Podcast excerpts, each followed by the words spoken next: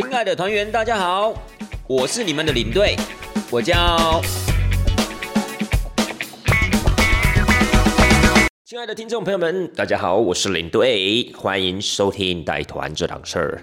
那么今天啊，是久违的带团实录的节目，你自己算一下，你看领队有多久没有带团了，对不对？应该有快一个月的时间了。所以呢，久违的带团实录，今天要带给大家什么样的一个地方呢？今天呢，要去一个很特别的地方，在我们前面呢，任何一集的带团实录都没有提到这样的一个地方。这个地方就是小琉球。答对了，我们要去小琉球。呃，领队，我感觉有点兴奋，对不对？因为说实在话，我真的很想要去小琉球。呃，应该讲说，在疫情前呢。有时候在台湾有空的时候，可能就会想说，哎，对呀，是不是应该跟朋友啊约一约去小琉球玩？但是也是因为那个时候，呃，要去国外带团的关系，有时候时间安排上面啊，可能比较没有办法这么的精准。然后又加上有时候国外回来也懒啦，就是可能去之前会觉得说，啊，对我想要去小琉球，然后出去国外一趟回来之后又觉得啊，算了，还是在家休息好了。所以那种就一直迟迟无法成型嘛。那后来到了疫情期间，当然就是当然也有跟朋友想说啊，想要去小琉球玩这样子，但是也就一直讲讲而已。后来终于有机会成型了，没有想到竟然是以带团的方式，但没有关系，只要有去到上面，都是一件非常令人期待的事情。我觉得可能这也就是带国旅团的一个好处，就是有时候啊，你其实很想要去台湾各个地方去玩哦，不管是山上啊、海边啊，或是离岛啊等等的，但是。可能不见得会有这样的一个时间安排，也不见得会有呃适合的对象哈。比如说你朋友要可能可以请假才跟你一起出去玩呐，你也不说啊，你的时间 OK，他们的时间搞不好不 OK 啊。那有时候订房的关系啊，车子的关系啊，可能都无法搭配的情况之下，你可能就会觉得啊，算了啦，那就不要去了，对不对？有多少次您是这样放弃掉您自己的一个呃旅行的？对不对？纵使是在台湾哦，也常常发生这样的一个情况，所以没关系，只要有去到的话，就是一件好事情。所以这一次呢，领队呢，我就是去小琉球带团啦。那这次小琉球带团三天两夜，在小琉球上面住一个晚上。呃，坦白讲，如果领队我自己设计行程的话。我肯定是会待两个晚上以上，对不对？甚至三个晚上。虽然很多人都说啊，小琉球不用待那么久啦，小琉球这么小，对不对？你待一个晚上，最多两个晚上就够了。可是问题是看每一个人的心境嘛，有些人可能搞搞不好就想上去，呃，放松、放空，那势必呢，可能就是要停留比较长的时间。有些人感觉只只要上去体验啊，我只要上去，我有浮潜到，我有看到海龟，OK，就算是我去过了小琉球了，对不对？就好像去蓝屿，就一定要看到丁字裤。对，去到绿岛就一定要看到梅花鹿，是不是？就有点类似那样的一个感觉，就好像有做到哪一件事情，哦，小琉球上面看到了海龟，就 OK 了，就值得了。那当然，因为团体的关系，加上这一团又很大团，各位这团有多大？这团有一百四十个人呢。我觉得应该是我进入国内旅游，在国内旅游带团之后啊，我个人认为应该是最多人的一团了。好，之前大概也有四台车，但是好像人数没有。降到一百四十人这么多，大概就是接近呃一百到一百一左右这样的人数而已。所以也因为团体大的关系，可能团体在操作上面啊没有相对那么容易。如果在上面要待两天，各位你看看，如果在岛上的一些交通状况啊，包含了租借摩托车啊、餐厅啊等等，都会是一个很大的问题。你想看一百多个人要怎么？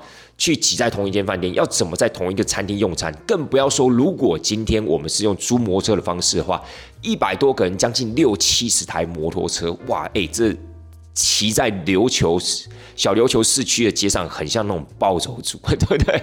我们领我们旅行社有很多的那种旗帜，有没有？然后他们公司啊，通常这种公司单位也都会有他们的自己的布条，哎，这些布条绑一绑啊，插在摩托车上面，我跟你讲，那很像日本的那个暴走族。六七十台摩托车这样子一起骑在街上，然后那个引擎声这样噔噔哦，那个感觉气势非常雄厚。好，Anyway，所以总之，因为团体操作上面可能当然不太像是你跟我，我们可能就是呃四人出去玩这样的一个感觉，然后我们可以自行调配我们的时间，甚至我们可能在琉呃小琉球上面甚至还换饭店之类的，当然不可能这么弹性嘛。所以呢，我们就只能停留一天。但也够了啦，两天一夜的时间，我相信，呃，对一个初次抵达小琉球的人，也就是你对我来而言，应该就已经够新鲜、够好玩了，对不对？好，所以呢，这一次的行程呢，三天两夜，一天住在小琉球岛上，另外一天呢，住在高雄市区。所以相对来说呢，这个行程啊，其实还算是蛮典型的啦，就典型的上小琉球的行程。然后回程的时候，我们就在高雄住一个晚上。那因为呢，这一个公司他们是台北的公司，所以呢，我们南北的接驳呢，就是用高铁啦。OK。好了，这一团因为有一百四十个人的关系，各位，这个算是他们这一间公司的招待团。诶，但是他们并不是什么保金公司，也不是什么银行、金控、保险、人寿，都不是哦。他们是属于一般的公司，但他们这公司底下是有经销商的，好不好？这个就至于是什么样的公司，就大家自己去联想咯。因为在领队我自己的节目里面，我通常都是不对外啊去呃宣布这些公司的一个名称的啦，好不好？那。他们是要招待他们下面的经销商，所以他们其实算是一个招待团。各位，像这种招待团要招待经销商的话，他们都会非常非常的谨慎。所以呢，也就意味着在行前呢，他们的公司代表就会跟我们的旅行社代表呢，还包含我们的领队人员等等，我们会开一系列的会议，去确保啊整个行程中啊是万无一失的。当然要做到万无一失不简单啦，可是就尽可能朝这个目标前进。所以呢，在开会的过程中，像领队我还好，因为我们是属于带团人员。那我们带团人员的话，大概只要参与在行前的一两个会议，应该就足够了。所以，我们第一个会议是我们内部的自己开嘛，就是我们这一。是一共有四台车，公司这个地方出了两个工作人员，所以加上四个领队，一共是六个人。所以我们六个人，我们基本上就会自己在公司先开个内部会议，哦，先了解一下我们整个行程中会出现的状况啊，需要呃先沟通的一些事项啊，需要跟业者先提醒的部分啊，我们可能就一个内部会议就先讨论。那还记不记得领队？我以前跟大家说，哎，我很喜欢带这种所谓的大团体，有没有？就是我们大家可以一起去合作完成一项任务那样的一个感觉。然后也是因为反正都是自己朋友、好朋友一起带团嘛，就觉得这样的一个气氛特别的好。有没有？有时候在 出船的时候呢，比如说哪一个晚上，大家下班了，哦，所谓的下班就是团员都回饭店、回房间了嘛，那我们大家就可以聚聚啊，然后聊聊天啊，喝喝酒啊，聊是非啊，谈公事啊等等，这是一个很快乐的事情。所以领队我之所以会 enjoy 这种所谓的大团，最主要就是因为哎，可以跟好朋友一起带团，然后呢跟好朋友一起努力，大家一起那种开会沟通。虽然开会跟沟通的过程中哦。不见得一定是想象中这么美好，有时候也是会蛮累的，也会蛮多意见的，甚至还会有一些口角的。但是我觉得这个就是呃团体分工合作的一个魅力嘛，它就是一个过程，所以我很喜欢这样的一个感觉。好，Anyway，反正我们在开会的时候，当然也是讲了很多细节啊，哇，就是我们自己内部要先知道一些事情哈。坦白讲是还蛮有趣的啦。但是呢，当我们内部会议开完之后，我们就要去。该公司去跟他们内部的那些代表啊、窗口啊，就要讨论哇，这个就是一个很冗长的会议了。各位，因为有时候是立场不同，比如说经销商是因为是他们的经销商嘛，所以他们当然想要就对他们的无微不至嘛，就是尽可能去去去帮他们处理一些事情。但站在我们旅行社的角度的话，我们会认为有些事情我们可能没有办法做的这么的透彻，我们没有办法就去可能顾及到每一个细节，因为那会影响到我们的团体的操作。好，比如说如果你真的是说啊，希望啊每一台摩托车都有一个人盯着他们，或者都有一个领队啊，可以呃。照顾到每一个骑摩托车人的需求，你觉得那有可能吗？当然不可能。我们领队加工作人员，纵使加上他们公司的工作人员，也不过就是十几台车而已。好，最多也就是十台车、十几台车，但他们有将近六十台车。那这样的一个情况之下，怎么去顾及到每一台摩托车，他们每一个经销商的需求？好，比如他们希望说啊，经销商今天如果有需求啊，想要去小琉球哪一个店啊，去买什么欧米亚给啊，想要去哪一个店啊，吃什么东西，喝什么东西，希望我们领队可以尽可能协助他们到目的地。什么意思，亲爱大家？也就是说呢，希望呢，我们有一台车可以带着大家哈。比如说啊，你们领队带团人可以先统计一下啊，哦，有多少人想要去这个八六一 day day 啊？有多少人想要去哪边喝咖啡啊？有多少人想要去那个龙哥那个地方买麻花等等的，带他们去这样子。可是问题是，怎么可能做到这样的一个情况？啊，我们都不用去带其他的活动、其他的行程嘛？我们也不过就几个工作人员，加他们公司也不过就是十几个工作人员，怎么可能去做到这样的一个程度，对不对？所以有时候这个就是怎么样？这个就是旗舰的来源啦。那也就是因为这样子的关系，所以会就一定会非常非常冗长啊，然后大家一直不断的沟通协调啊，尤其是各位，我相信大家也听到一个关键点了。有去过小琉球的人，大概都知道，我们在小琉球上面就是骑摩托车嘛，对不对？骑摩托车当然是最轻松、最舒服、最悠闲、最放松的一个方式嘛。但是呢，你要带这么多人一起骑摩托车，各位，这就不是一个轻松放松的感觉了，这是一个挑战呐，这是一个一个一个挑战自我成就的一种方式。也就是说，当他们的公司决定要让大家骑摩托车的时候，其实。站在我们带团人员、站在领队我自己的角度来讲，哎，这是很大的一个挑战跟风险。你要想想看，这么多人骑车跟车的问题怎么解决？好，以及呢，如果真的有人不小心在路上发生了一些状况，怎么处理？所有车停下来，立马去关心他吗？还是有些人要先跟领队先走？那谁去照顾这个可能出状况的人？这些都是可能我们在行前一定必须要厘清责任范围的部分。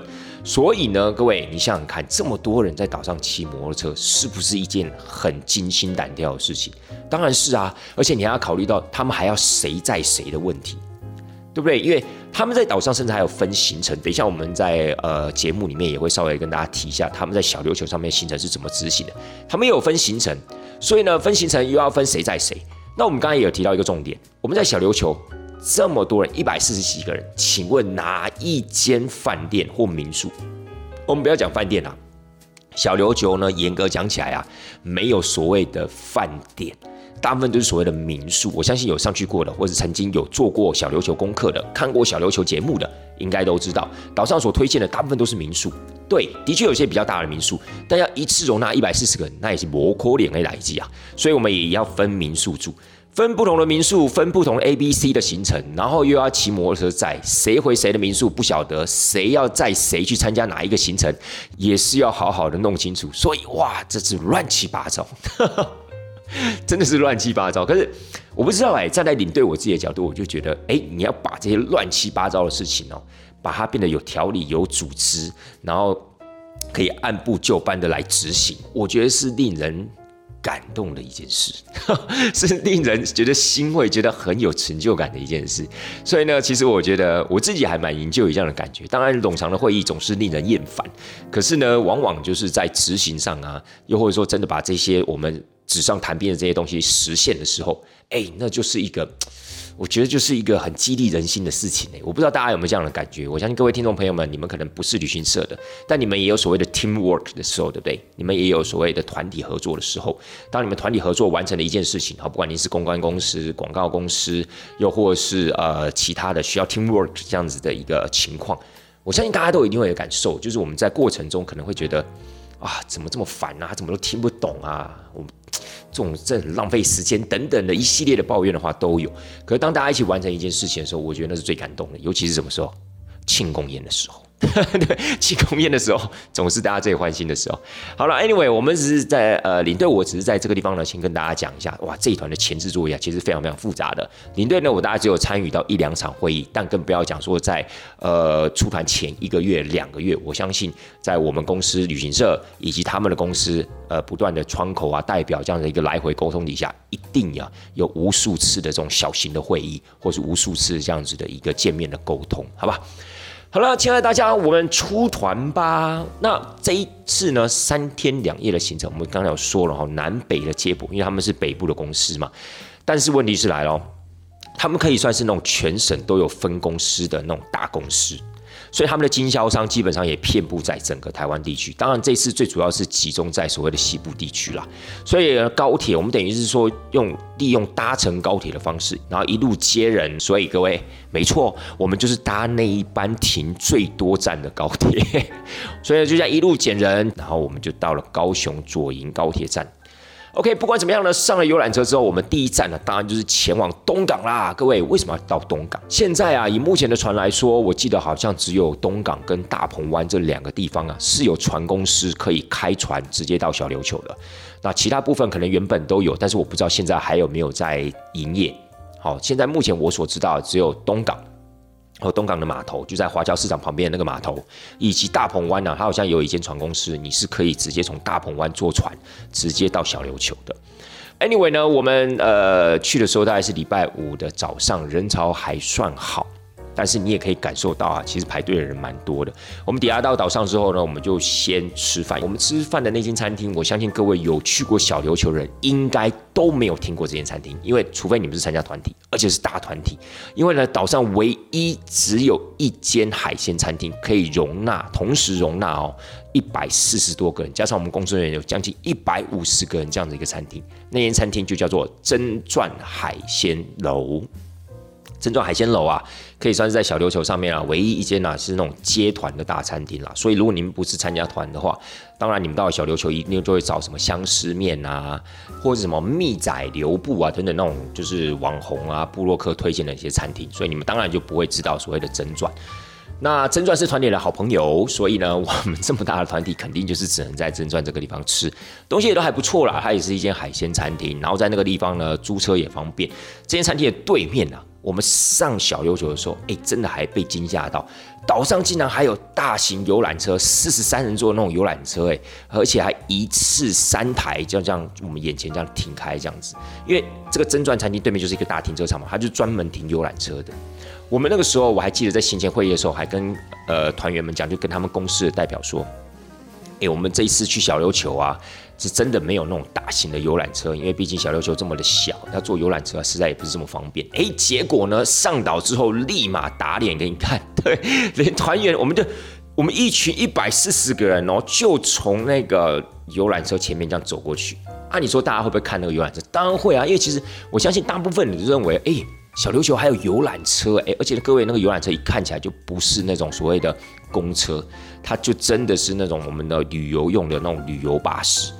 所以你就知道那种被打脸的感觉，然后我就跟我同事讲说：“哎靠，小琉球上面竟然还有游览车，我怎么不知道？”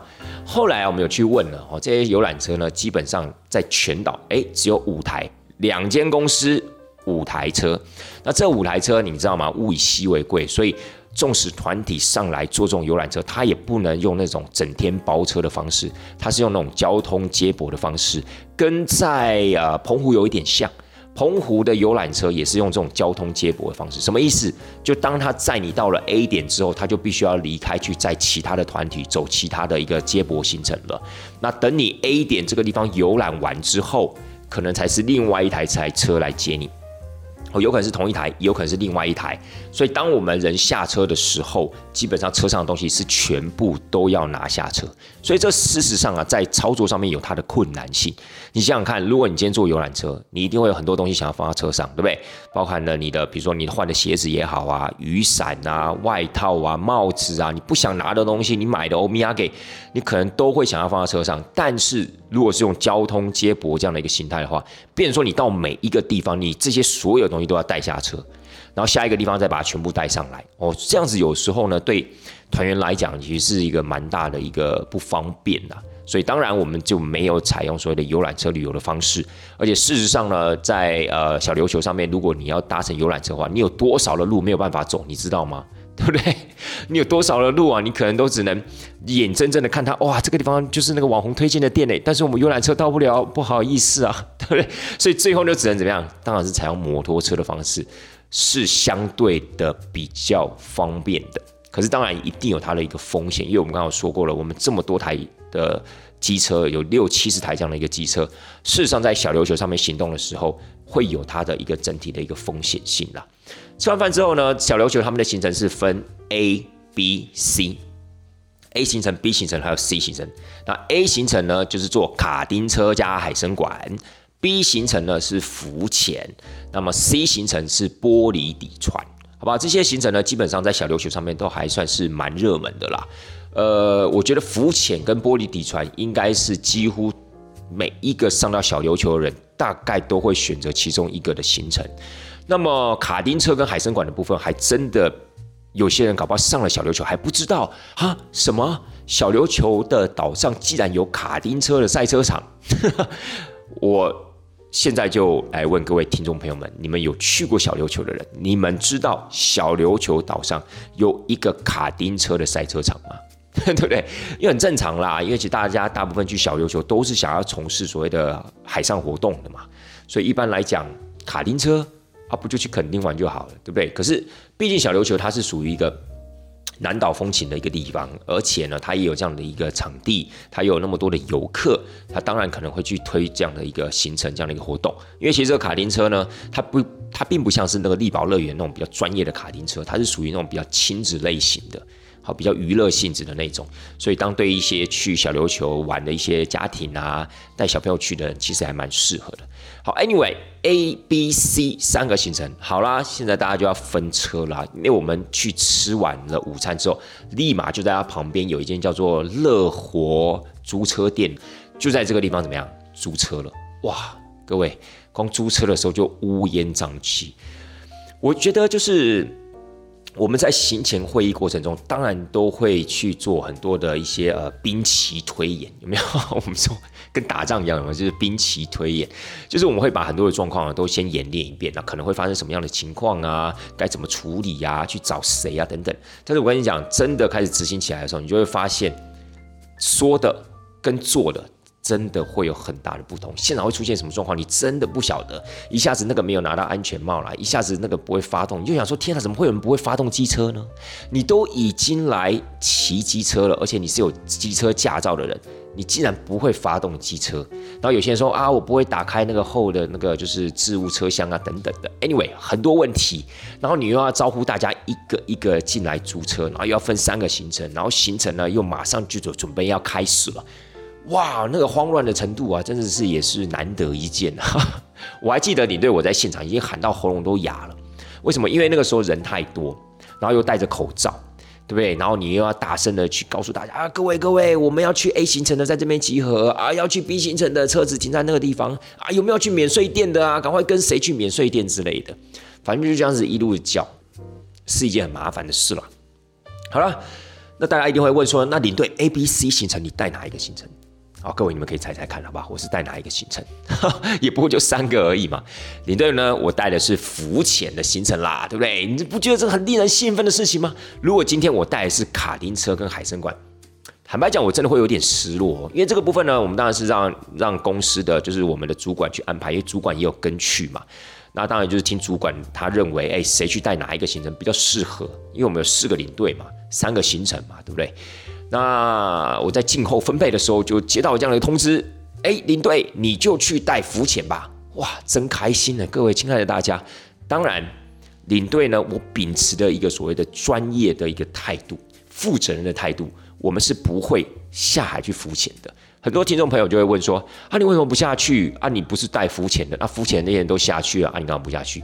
各位，其实我们领队啊。我们带团人员啊，在岛上的一个角色是非常激动的。我们自己领队就是一台摩托车，我们不载人的，也就意味着呢，我们可能需要随时支援。也就是说呢，其他的同事们或其他的团体或其他行程的人，如果临时出现什么状况，他要希望我们所有的带团人员可以互相支援。所以你想想看，如果今天。我穿着水母衣一起跟团员下到了海里面去看那个可爱的海龟，结果这个时候团体其他的行程或其他的一些同事临时有什么状况的时候，我要怎么支援，对不对？纵使说今天我的手机防水好了，我带到了海底，结果我在拍海龟拍到一半的时候，诶，手机响起来了，结果是主管打电话来，各位，请问你还有心情？去看海龟嘛，对不对？然后重点是呢，你要自己回来还回不来，为什么？因为那浪会一直打嘛，所以呢，你不会游泳的人，你基本上就在原地一直停留，那个心会有多慌，你知道吗？所以秉持这种所谓负责任、专业的角度，当然你对我没有下去，但我觉得也足够了啊，因为我们这次潜水的地方呢是在所谓的龙虾湾，其实我之前也没有去过小琉球，我也不知道龙虾湾这个地方到底是适合的浮潜地点还是。不适合的，我也不知道。只是我有问那个浮潜的业者，我说：“哎，我们这次啊，有机会可以看到所谓的海龟吗？”结果呢，那个浮潜业者就说：“啊，当然看得到啊，这个地方啊，其实也是蛮多的。”那其实我就已经很开心了。为什么？因为团员就有机会啊，可以看到海龟了嘛。因为你想想看，我相信呢，会选这个行程的，一定就是想看海龟的人嘛。你会说今天我想要看海龟，结果却选卡丁车吗？对不对？当然你在海参馆也有可能会看到海龟啊，但那是不一样的感觉啊。那个海龟是关在那里被你看，跟它在大海里面遨游给你看那种感觉是完全不一样的。所以势必者其实会选这个呃 B 行程，也就是浮潜行程的人，当然就是因为他们很想看到海龟。所以如果今天我知道他们可以看到海龟，其实我已经替他们感到很开心了啦。而且其实我喜欢带浮潜行程的原因是因为，哎，我海龟看不到，我看海总可以吧？对不对？我到了小琉球。当然，除了海底那些生物啊、珊瑚啊之外，如果可以看到海的话，也值回票价啦，对不对？所以我会觉得说我很开心啊，这次可以带到这个浮潜的行程。各位龙虾湾其实真的还蛮赞的。那龙虾湾这个地方有一个小小的插曲，就是当我们抵达的时候啊，那些浮潜教练会带着团员在那个。呃，港区那个地方，因为它那个旁边停了一排的竹筏跟小型的渔船，他们就会在那个港区那个地方做那个简单的浮潜教学。一开始我不懂啊，因为我太久没有浮潜了，你知道吗？我都忘记了这些程序了。我想说，天哪，不会吧？龙虾湾就是在这个所谓的停船旁边的这个小小的呃码头这个地方去做浮潜，是开玩笑吧？这潜下去看到的应该都是船的屁股啊！不然就是看到那些船的螺旋桨之类的，我就想说，Oh my god，真的还假的？就发现没有啦，那只是让大家练习。因为龙虾湾呐，它旁边其实就是一个，呃，我有点忘记，它好像是有一个港的名称，我有点忘记了。但是是在那个地方做完练习之后，才越过那个海堤，好，越过那个港体到旁边的那个开放性的海域啊。去做浮潜，哇！人一过去之后，就是怎么样视视线就格外的开朗，因为你就看到很多的深潜的啊，体验潜水的啊，还有浮潜的，大家都在那个地方载浮载沉，载浮载沉，就在那个地方什么看海龟啦。所以呢，其实这个行程呢，我个人是觉得哇，真的替他们觉得非常非常开心。那也的确啊，当当大家当团员都。潜下去的时候，他们都有看到海龟，而且还说看到了大概有两只、三只这样的一个数量。所以其实站在生态的角度，我也觉得非常的欣慰，就代表说呢，其实小琉球整个岛的周边其实都是所谓的珊瑚礁这样的一个地形。他们的居民甚至还有算过，大概有一百六十、将近一百七十只海龟啊，是存在于小琉球周围的。你知道吗？他们还有去算这个数量哦，因为其实我觉得这样也对。因为毕竟数量它并不是很多，而不是那种好几百啊、几千只那种，所以你可以定期的去追踪这些海龟的一个状况。其实我我觉得对这些海龟的保育啊，我觉得是很有帮助的。那其实大部分的潜客他们也都蛮守规矩的，其实就是遵照一个最重要的一个点，就是不要去碰海龟。好，也尽可能当自己快要接近它的时候，就尽量远离它。否则有些人啊，浮潜不太会潜的，你知道吗？那个蛙鞋，随便踢随便踢，一踢，搞不就可能会踢到海龟。所以其实我觉得，就是我们秉持的一个重点，就是我们欣赏它，但千万不要干扰它，不要试着去触摸它，或是可能不小心的急碰到它这样子，这样我觉得都是不好的。所以这讲的整个一个浮潜的行程，因为团体人多嘛，我们团体大概有将近呃，我还记得去选择这个行程，大概有四十个人。哇，四十个人光在浅店那个地方要换装啊，又要拿什么挖镜，有些人又有近视啊，然后要拿呼吸管，又要拿全新的。我们光在浅店的时间大概就花了将近快要四十分钟。然后呢，我们在骑车呢到龙虾湾，那事实上在整个海里面的时间大概也只有三十到四十分钟的时间。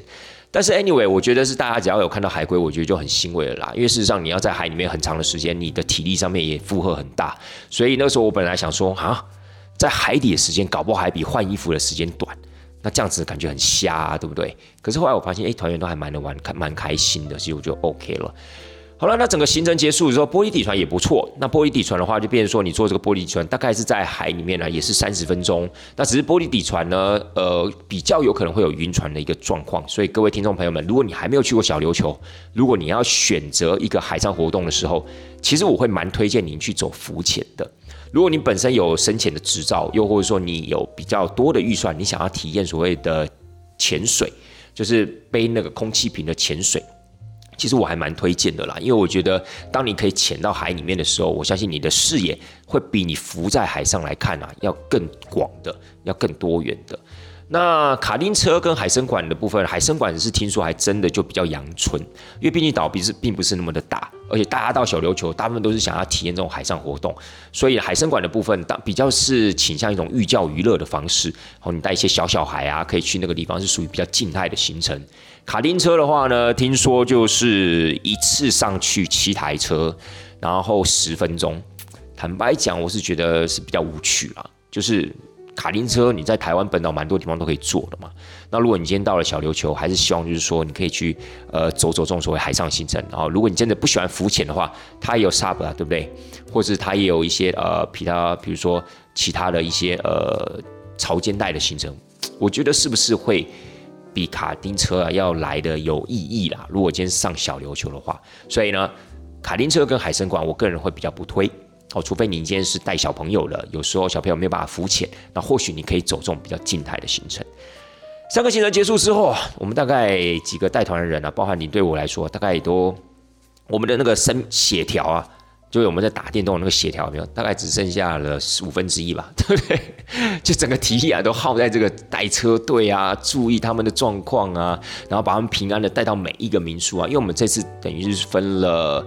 严格讲起来是两个民宿，但是三个馆，因为有一些民宿比较大的，它有分一馆跟二馆，所以我们这一次呢是住在海明珠，住在海明珠二馆跟三板湾的一馆跟二馆。好，我不知道各位听众朋友们，你有没有住过以上我们刚刚讲的这两间民宿？这两间民宿呢，我个人都觉得还不错，可是它是属于那种比较大间的民宿，也就是说它的房间呢都是属于那种。属于那种比较标准化的。你说要在它整体的一个建筑啊、房间的一个设计上面有很多的巧思吗？那倒也没有。但我个人觉得干净、舒适，还有它空间的宽敞度其实是够的。好，所以如果今天假设你们是呃，比如家族旅游人数比较多，有时候呢可能没有办法都定在同一个民宿，或许你可以参考这个海明珠跟三板湾，他们都有一馆跟二馆，但是当然他们在整体的特色上面没有办法。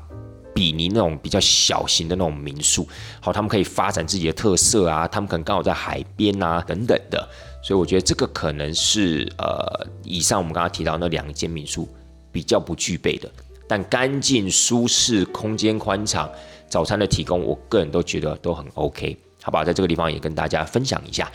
好的，那晚餐吃什么呢？各位。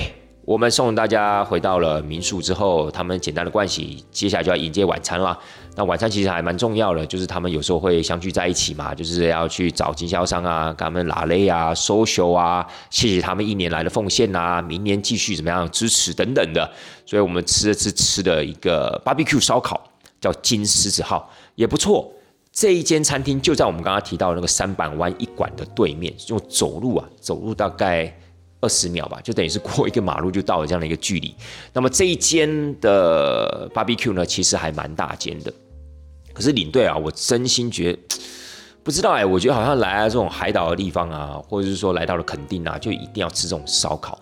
那事实上，我觉得烧烤这种东西真的蛮不环保的，因为你用的那些所谓的免洗碗筷啊，真是一大堆杯盘狼藉。然后那些吃的东西，很多人拿又没吃完，然后我总觉得就是既浪费食物。又伤害生态，所以我觉得不知道，我就不是很喜欢就吃这种所谓的呃海边啊这种户外 barbecue 这种行程。坦白讲啊，领队我不是很爱，我宁可去吃一个那种很简单的。小琉球岛上有很多啊那种很简单的居酒屋，有没有？但是当然啦，团体没办法这样操作。你也不可能说哦，我每餐都回到真传那边去吃这个海鲜，那也不可能，对不对？我们中午已经吃过了，那你晚上要找一个这么大间餐厅又没有，你势必必须要找这种半户外的、这种开放式的那种所谓的烧烤，就是所谓的户外烤肉店，所以实在也是没办法。但是当然啦，团员们其实玩的还蛮开心的啦，他们还点了，他们还叫了一个生啤酒的一个机器，他们还摆了很多的一个。冰桶里面放满了饮料啊，还有所谓的啤酒啊等等的，然后烤肉又是无限吃到饱，当然对他们来讲是非常非常开心哦。对他们还请了一个 KTV 的业者，怎么样？就是开车哦，然后把那些音响设备啊、点歌设备还有电视直接载到现场哦，然后让大家在那边欢唱，这样子够下本了吧？对不对？所以 anyway，团员是觉得是非常开心的啦。好了，结束之后呢？今天晚上又发生了一些小插曲，什么插曲？因为他们喝太多喝醉了，你知道有一组人竟然他们是住在海明珠二馆的，但因为喝醉的关系，其他的人不住在海明珠二馆的人就送想说送他们回去嘛，结果问他们说，哎哎哎，你们的民宿那海明珠二馆怎么走啊？我们不知道怎么走，结果那两个人也答不出来，结果他们就 Google 查了一下，哎呦，海明珠啊就在前面嘛，就一去发现是什么？一馆。然后呢，刚好偏偏一馆也有他们的什么房间号码，他们就拿着二馆的钥匙去插一馆的房门，同样都是举例来说，同样都是一零五好了，就是他们本来是住在二馆的一零五，结果他们现在拿着二馆一零五的钥匙去插一馆一零五的钥匙，各位真的没有把那个一馆一零五的里面的那些客人呢吓得半死。当然，那客人不是我们的人，那客人可能是谁啊？可能是其他的观光客或什么之类的。Anyway，他们就说，他们就打电话给我们啊，就说：“哎，我们这钥匙怎么打不开啊？他们这个门是不是有问题啊？你们那个领队啊、带团人员啊，赶快来支援一下。”我们说：“怎么可能会有这样的问题？”一开始他们还说钥匙断在钥匙孔。哇靠！我们真是吓了半死。钥匙断在钥匙孔里面是什么意思？你知道吗？就是说大半夜的，那时候已经快要十二点，晚上十二点，你要去哪里找锁匠？而且你还在小琉球，然后你要把这个门锁要整个拆下来，因为那个钥匙断在那个钥匙孔里面，大概是无解了。所以那个时候我在想说，我靠，怎么会发生这种鸟事？你知道吗？因为我们那时候听到的资讯是这个样子。结果呢，细细的询问之下，才发现原来走错了管边。你看这个有意思吧？然后呢，最后要离开的时候。他们就说：“哦，原来我们走错馆了，好好，那我们现在走回去。”结果呢，我们等了五分钟、八分钟，我们想说：“哎，一馆跟二馆应该也不用走那么久吧？”我心中就泛起了一些不祥的一个呃预告预兆，你知道吗？于是我就骑着车去找这一群人，结果发现他们是往港边走。亲爱的大家，什么意思？他们往白沙码头那个方向走，完全就是一个反方向的状态。重点是哦，里面有六个人是清醒着，只有两个人是喝醉的。在按照 Google Map 在找二馆的时候，因为他们要从一馆要回到二馆嘛，竟然给我走了反方向啊！不好险，我今天骑摩托车去追他们，如果不追他们，他们就一路给我走到码头。现在是怎样？要搭车回东港吗？对，就是就是这样的一个概念，你知道吗？就是整个令人傻眼。但是你也知道嘛，喝酒嘛，又在海岛上嘛，又放空嘛，其实这种事情，我觉得也是事后想想也是觉得司空见惯了，好不好？也当做是一个有趣的事情啊。刚好在节目里面也可以跟大家来分享。好了，各位，第二天早上起来，他们的行程呢，希望说早上可以环岛啦，所以我他们这一天很早就起来了，因为八点钟集合要去环岛。小琉球上面的环岛是什么意思？基本上大概就是去四个地方：花瓶岩、美人洞、山猪沟，还有最后一个鼎鼎大名的乌鬼洞。好，他们的环岛呢，大概是抓两个小时，然后一样是用机车的方式啊，来载着大家环岛。但是各位。因为环岛的过程呢是大家同时参加，不像前一天 A、B、C 行程是分开的，所以呢我们在环岛的时候也采了逆时针的环法跟顺时针的环法，分成两批。哇，否则各位真的，其实小琉球真的没有办法让你一次啊六十几台、七十几台机车这样跟着跑，那真的实在太麻烦了。小琉球不是那种荒僻到岛上没有红绿灯的那种了，也有呢。而且那一天呢，基本上已经进入礼拜六了。其实一早就有蛮多的游客已经上到岛上来了，所以事实上呢，其实机车也很多，所以真的不太可能全部人呐，就是同一个方向这样行动，这样去环岛。所以分成了不同的方向，逆时针跟顺时针。那我相信各位有去过小琉球，应该都知道，这些都是在整个小琉球很经典的一些践行的行程。好，我是看一些就是它的一些在地的地形啊、直批啊这样的一个行程，就是包含了美人洞、包含了山竹沟，还有所谓的乌鬼洞都是一样的。那乌鬼洞的部分呢，我个人会觉得比较令我惊艳的部分，就是哎，各位那个洞真的是有够小的啦！我相信有去过小琉球人，应该都有去过乌鬼洞。好，不管你有多喜欢那些海上活动，你一定也会到乌鬼洞这个地方啊，去去那个游览嘛。那我不知道大家有没有钻过那个乌鬼洞的那个山洞那个岩壁里面？我靠，真的有够难钻！我一开始听导游在讲说，因为我们有请导游，哦，因为我们基本上还是要请导游，就是可以帮大家一起解说。那导游讲完了乌鬼洞的故事，乌鬼洞故事我就在这个地方就不说了，好不好？应该蛮多人都说，哎呦，那个好像有那个灵异故事，哈 哈 可以自己去看呐，好不好？乌鬼洞呢，其实也算在地啊一个蛮知名的一个景点啊，很容易就可以找寻到它的资料，我这边就不说。那总之呢，领。导游讲完之后呢，他就会跟大家讲说：“各位，如果你们觉得你们的身形很能 Q 的话，如果你们觉得你们可以劈腿，可以做瑜伽，可以怎么样，可以可以腰可以弯得下来的话，可以一字马的话，欢迎大家可以去尝试一下这个所谓的乌鬼洞的洞穴。乌鬼洞的洞穴呢，全长呢大概呢就是五公尺左右。大家听到五公尺就想说，五公尺能有多难？那不简单，就这样去钻一下就好。我一开始也是这样想的，我一开始想说，哎，奇怪，为什么大家钻这么久？然后洞口那个地方堵这么久，大家都不出来，里面是有这么好拍吗？因为导游说里面很黑，而且建议我们一定啊要把我们的光明灯要点起来。好，什么叫光明灯？就是我们手机的手电筒啦。然后点起来，我想说里面这么黑，你又拍不到什么东西，那你们赶快出来。没有，各位，里面是有够难钻的。亲爱的大家，如果你们还没有去过小琉球，下次去到小琉球，下次去到乌鬼洞，你真的要考虑再三。我我跟大家讲。呃，领队我的一个身形呢，大概是一百七十七公分，七十二公斤这样的一个身形。我在里面钻的时候，你要全身而退，真的不容易。什么叫全身而退？如果你想要你的衣服不要碰到岩壁，如果你想要你的鞋子不要弄脏，如果你想要你的头不要撞到那些所谓的岩壁的话，很困难。亲爱的大家，你三项里面，你大概。只能选择头不要撞到墙，你其他的什么鞋子弄脏啊、刮到啊、衣服回到啊等等，是肯定的，因为里面有够难钻。而且我个人觉得，呃，我不是那么的高啦，因为可能一百八十公分以上的人也大有人在，我真的没有办法想象一百八十公分以上的人要怎么去钻那个乌龟洞的盐水，我觉得很困难呢。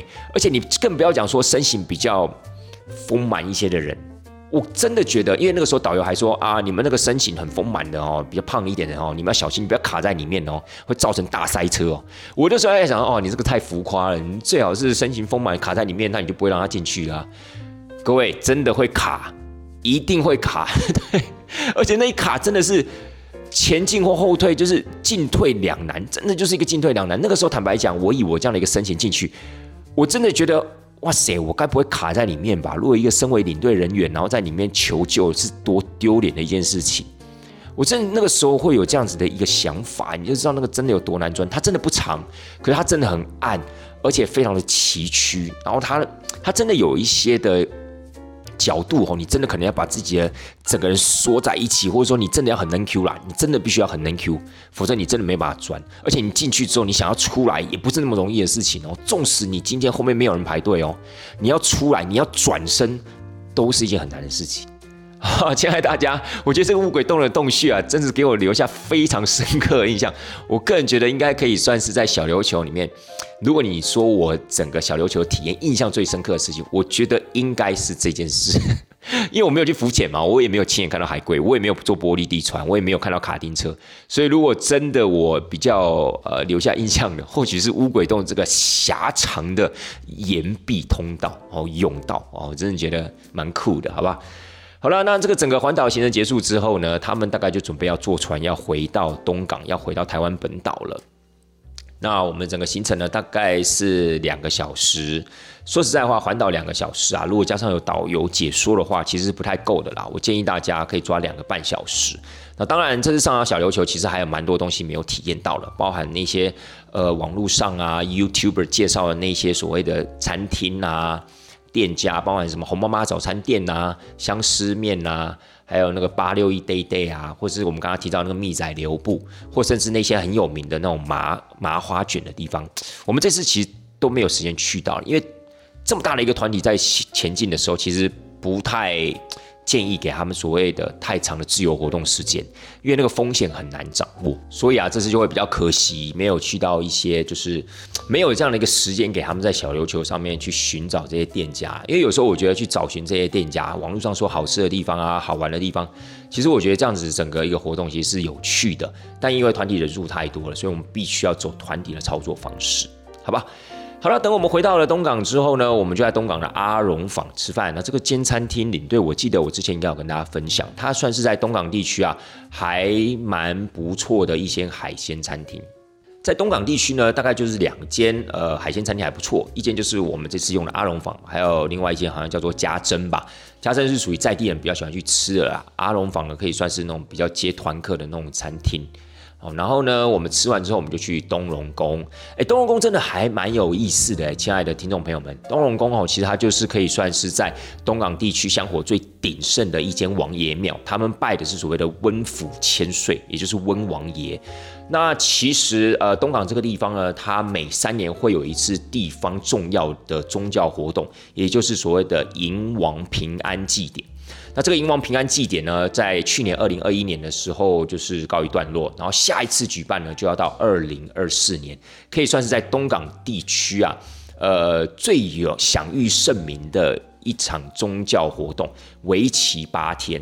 当然，我们在节目里面没有时间跟大家细细的去谈这个所谓的迎王平安祭典，大家有兴趣的话，可以上 YouTube，YouTube 上面有一个 YouTube 叫做蔡桃贵，哦，这蔡桃贵呢，他就是有去。台湾各个地方参加这种所谓的宗教庆典跟仪式，那他就有介绍到这个所谓的东港的迎王平安祭典。我觉得他的节目每一段节目大概是十五分钟，然后我还记得好像一共有五集吧，就是光这个东港的迎王平安祭典就有五集。我觉得他在整个节目的制作上，还有他拍摄的风格，我觉得还蛮有意思的。所以我还蛮建议大家，如果您对东港在地的这个。非常重要的这个宗教庆典，有兴趣的话，你可以去 YouTube 看这个蔡桃贵的分享，好吧？我觉得还蛮棒的。那当然，除此之外，到了东龙宫。它还有所谓的小改跟大改，像我们这次很多团员下车之后啊，就发现，哎，东龙宫的庙口那个地方怎么有一堆人在那边排队？好像有点像我们去行天宫的时候，可能要给人家收金啊，还是怎么样的。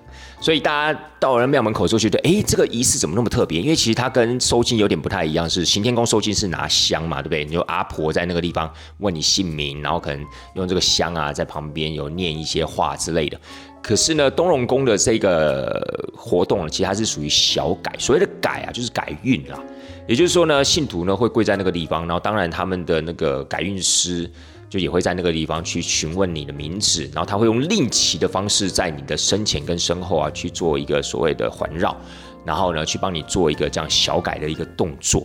那我觉得有趣的是大改了。那大改的部分就是打屁股哦，男生打屁股，女生打手心。但大改的部分呢，就是你必须要卜杯，你要用卜杯的方式啊，去询问温王爷，去询问这温府千岁啊，也就是整个庙的主神，去问他说：“哎，我目前的情况是怎么样？”然后温王爷要经过温王爷、温府千岁的同意啊。你才可以去做大改的动作，也就是说，你保位完之后呢，哎，结果发现是不用改的，那就代表说你目前的运是 OK 的，不用特别啊去打屁股或打手心了。那如果你今天保位完的结果呢，是告诉你，哎，你要打，而且你还不仅打一下哦，你可能要打两下、三下、四下，那你再把这样的一个结果呢，去走到这些的改运师的前面，他就会就跟你说，男生就趴下来，就会用那个仪仗啊去打屁股。女生的话就不用趴下来，女生是用打手心。但是这个仪式呢，其实还蛮多的一些规矩的。哦，那这些规矩大家有兴趣的话，也可以去查一查啊。比如说，已婚的女性好像就只能用红色的边条，然后未婚的女性好像用黑色的边条。哦，或者说男生呢，可能在打屁股的时候要打几下，这些可能都有他的一些规矩，也可能都是需要请示温王爷的。所以我觉得这还蛮有趣的，只是现场还蛮可惜，因为我们停留时间没有那么长，我还真的没看到人打。打屁股，因为这个打屁股好像是整年都有，好像只有农历七月的时候，这个打屁股的仪式是没有的，其他时间都有。但我说过，打屁股是要询问温王爷的，所以不见得是说你想打就打。当然，我相信也没有人无聊，就是不去请示，然后直接去那边说：“哦，有有有，我请示过了，请打我屁股。”我觉得神明面前应该很少人会去做这样子一个不礼貌的事情啦，就故意去胡闹这样子，我觉得应该比较少。好了，Anyway，东龙宫结束之后呢，我们就去大鹏湾坐船。那这个部分呢，领队我之前有跟大家分享过了，这个地方就不跟大家说了。哎，但是现在大鹏湾变得不一样，哎，它有一间所谓的海上教堂，它现在已经对外营业了，里面是一间咖啡厅。我觉得它还蛮有异国风味的，所以大家如果下次到了大鹏湾，或许你不见得要在那个地方搭船，但是你可以用开车的方式。开到开到那个海上教堂前面，然后停车，你可以走海堤的方式啊，走到那个海上教堂去看一看。听说里面还蛮不错的哦，好不好？好了，结束之后呢，我们就从东港回到高雄啦。今天晚上呢是住高雄国宾饭店，听说明年一月啊，它就要正式结束营业了，然后甚至整栋建筑要打掉，重新盖什么？重新盖好像是住商大楼吧。Anyway，现在好多的饭店啊，都因为就是经营不善的关系，他们觉得卖掉会比经营饭店还要来的赚钱，所以好像包含了台北国宾啊、高雄国宾啊，还包含了台北的神旺饭店，好像都已经准备要怎么样结束营业了。我记得好像台北国宾还有神旺好像已经结束营业了吧？那高雄这一间的话是要等到明年。哦，高雄这间是要等到明年二零二三年，然后听说他们的建案的名称二零二四年就会推出来，就整个建筑打掉之后呢，开始就会推出建案名称，甚至开始就会怎么样对外贩售，好不好？所以以后呢，大家如果到爱河、高雄爱河，你会发现，哎，这个地标性的建筑物啊就会改变了，就好像我们去到了那个台北，有没有敦化成品那栋啊，也是打掉要重建嘛？那以前敦化成品那栋其实也算是在那个区域。呃，安和路上面也算是地标型的一个建筑，那现在可能也会就是焕然一新的吧。好了，不管怎么样呢，我们在高雄国宾他们一样有个晚宴，晚宴就不说了。晚宴呢，其实基本上领队我在每一次的带团实录。只要是那些保险人寿啊、金控啊、保金的团体，一定都会跟大家讲说，肯定有一个晚上会有一个比较正式的晚宴。他们这次也是一样的呢，因为他毕竟也是怎么样，是招待嘛，只是说他们招待对象是下面的经销商，所以他们一样会办一个晚宴，然后甚至他们还有所谓的抽奖活动，还有变装秀，还有主题，他们的主题就是复古风华，还不错。起码呢，在整个晚会上面播的歌啊，我个人都觉得还蛮令人回味的，好不好？所以我觉得，天哪，我该不会年纪到了吧？因为你听这些歌的时候，你就觉得哇。就觉得非常的有滋味，非常想念那些歌声这样子。天哪，那可能就真的我也是属于到他们那个经销商那种年纪了。好，Anyway，反正这次的一个晚会他们办的还蛮成功的哦。然后我觉得整体的晚会啊，不管是在桌子的排列啊、场地的应用啊，还有那些硬体设备的这个资源啊，我个人是觉得让整个晚会啊可以算是如虎添翼啊，而且的的确确可以给他们经销商相信啊，可以留下一个很深刻的印象，好吧？好了，隔一天呢？隔一天去哪里？亲爱的大家，隔一天啊，我们就去魏武营啦。魏武营这个部分呢，领队我之前呢也有跟大家分享过，我个人非常非常喜欢这个魏武营国家艺术文化中心，也在这个地方深深的推荐大家，一定要给自己找一个机会去里面听一场，不管是音乐会也好，不管是看一场歌剧或舞台剧，一定要去，好不好？尤其是音乐厅。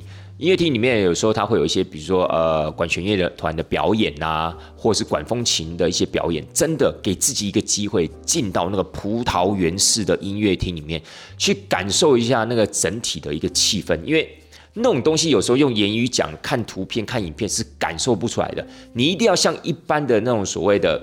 听众或是观众，你要坐在那个椅子上，坐在那样的一个整个场域，当整个管弦乐团、管风琴开始演奏的时候，那样的一种音乐的冲击跟感动。才能真正的体会得到，好不好？所以领队，我在这个节目上，我还是再次跟大家强调，你一定要想办法。虽然说我相信有些听众朋友，你说要住在北部，可是我真的觉得魏武营国家艺术文化中心真的有它不凡的地方，尤其是在室内的这几个所谓的音乐厅啊、表演厅，还包含了歌剧院之类的。所以我希望大家真的给自己有一次机会，上网去查询有没有哪一些表演啊，或是音乐会是你有兴趣的。